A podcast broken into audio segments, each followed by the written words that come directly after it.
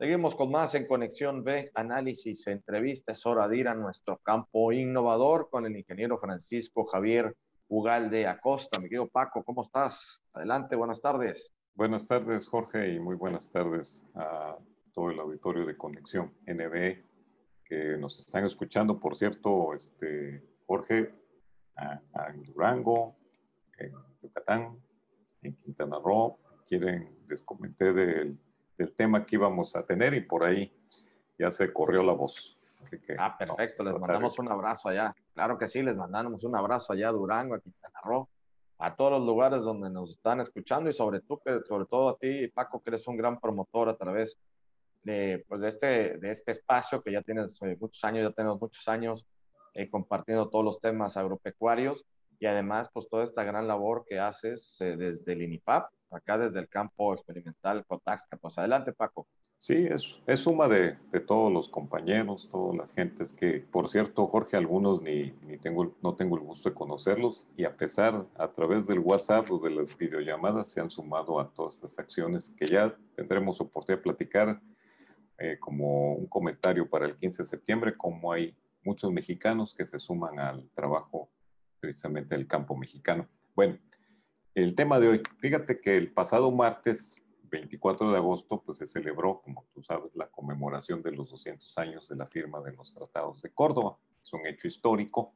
Y bueno, nosotros quisimos celebrarlo también, pero informando de lo que hemos realizado precisamente como una contribución institucional, científica y tecnológica, pero para reactivar la economía de las familias más vulnerables que hay en el campo cordobés.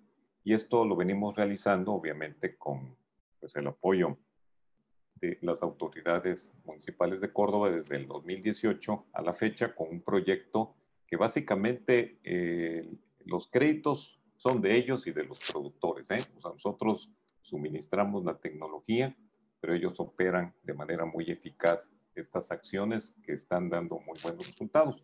Y como antecedente, pues los agricultores y las familias de la zona rural de Córdoba pues tienen pequeñas unidades de producción que no rebasan más de dos y media hectáreas. De ahí dependen para el autoabasto de maíz y frijol para su consumo y de los pocos ingresos que se generan a partir de la cosecha del café, de la caña, de la hoja de plátano y de los ornamentales. Sin embargo, no alcanza completamente para satisfacer los requerimientos de una familia. La causa principal de esto, pues, es la baja productividad de estos cultivos tradicionales y al escaso uso de tecnologías sustentables que son necesarias porque ahí hay un ecosistema de transición climática y de montaña. Esto debido a su variable altitud que va desde los 700 a los 1700 metros. Y bueno, el clima pues es favorable, pero también favorece la presencia de enfermedades y esto en ocasiones afecta fuertemente a los cultivos, como es el caso de la roya del café.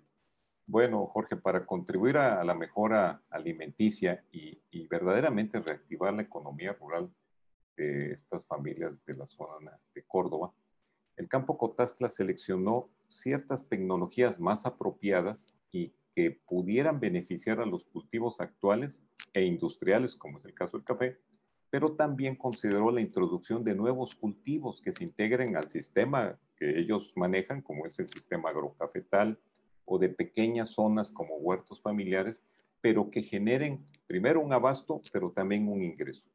La clave de esta metodología, como te decía al principio, es el personal técnico de la Oficina de Fomento Agropecuario Municipal opera con eficiencia la logística y el seguimiento técnico con los productores, es decir, andan pues con ellos tratando de que hagan correctamente las cosas pues, para que se den los mejores resultados.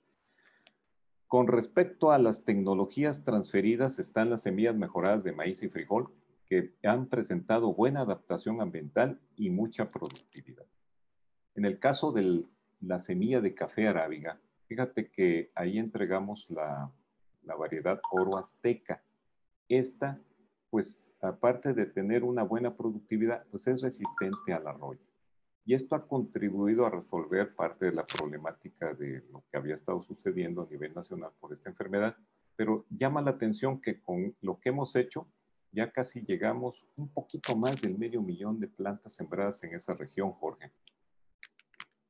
Pues realmente es eh, toda esta gran labor, como comentaba hace un momento, me que hacen ustedes desde los distintos campos experimentales, Paco, porque están en el Taxlas, también están, pues en todos los que hemos ido platicando, los de los otros estados también, que van sumando esfuerzos y en ese sentido, bueno, pues haciendo esta transferencia tecnológica en las actividades agropecuarias, como lo han venido platicando, Paco, toda esta interconectividad que tienen entre ustedes y que lo importante es que lo trasladan, lo extienden a los productores.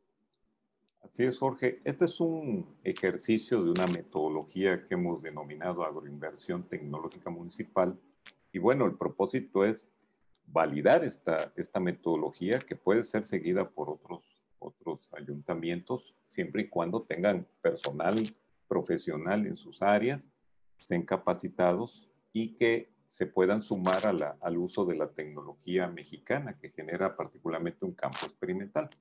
Este proyecto, así en forma muy rápida, en maíz, ahí en la región de Córdoba, se, se, lograron sembrar hasta la fecha del día de, ahorita el 2 de bueno, septiembre, 180 hectáreas de cultivos básicos, hemos aumentado 120% más en maíz y casi 300% más en frijol. Esto es superior al rendimiento regional de ahí de prácticamente de más de 20 o 30 municipios y esto permite garantizar el 100% del abasto familiar de las familias participantes para que no sufran por la falta de estos dos granos. En café, durante ese tiempo se produjeron 75 mil plantas de esta variedad oro azteca resistente a la roya, de las cuales ya el 15% ya inició su producción, con un promedio de 9.3 toneladas de café cereza por hectárea. Pero también atendimos a productores de café que están en zonas más subtropicales. Ahí se tiene que entregar otro tipo de café, que es el especializado para el tema de café soluble. Ahí se entregaron 2.500 clones de café robusta que particularmente tienen características de baja estatura precisamente para que puedan ser manejados desde el punto de vista a la cosecha, ¿no? Otra cosa que hicimos fue eh, buscar la alternativa en lugares muy altos, de hasta 1500 a 1700 metros sobre el nivel del mar, ya que el aguacate puede ser una alternativa, pero también quisimos evitar el derribo del bosque. Por lo tanto, hicimos un estudio que identificamos las zonas que ya están abiertas al cultivo y actualmente se han entregado cerca de mil plantas de esta variedad Hass, que es un clon que se cosecha antes de tiempo que el tradicional. Esto es una alternativa importante que va a ser a futuro. Ahora, a la familia, a la pequeña familia, a la que tiene un huerto familiar, se han entregado 1.500 plantas de especies entre canela y pimienta gorda 350 clones de cacao, de los mejores clones actualmente que se generan para la zona de producción de allá del sur de México.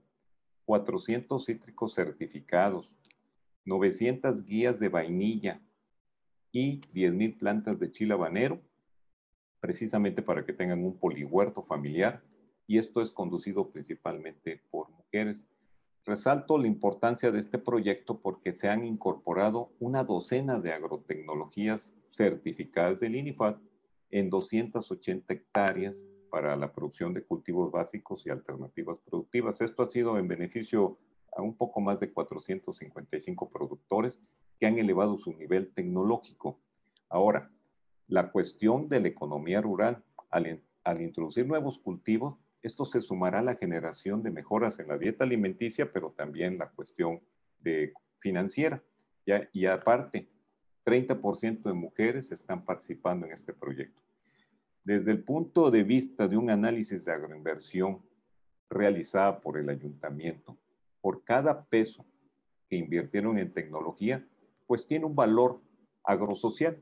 Y bueno, de ese cada peso se generaron tres pesos con 20 centavos a partir del valor de la producción de maíz y frijol en tres años y medio y al 15% de la cosecha de las plantaciones de café arábiga en su segundo año de producción. Esta inversión municipal favorece el abasto familiar de granos básicos, evita la migración del campo a la ciudad, cuando menos que sea ahí en la región, reactiva la economía rural, fomenta alternativas productivas por más de 10 a 30 años, como es el caso de la canela, la vainilla, la pimienta gorda, café, aguacate y cacao. Y además, con esto se observa que es una estrategia que puede ser un método de prevención ante emergencias de salud pública al facilitar la producción de alimentos en las comunidades, Jorge.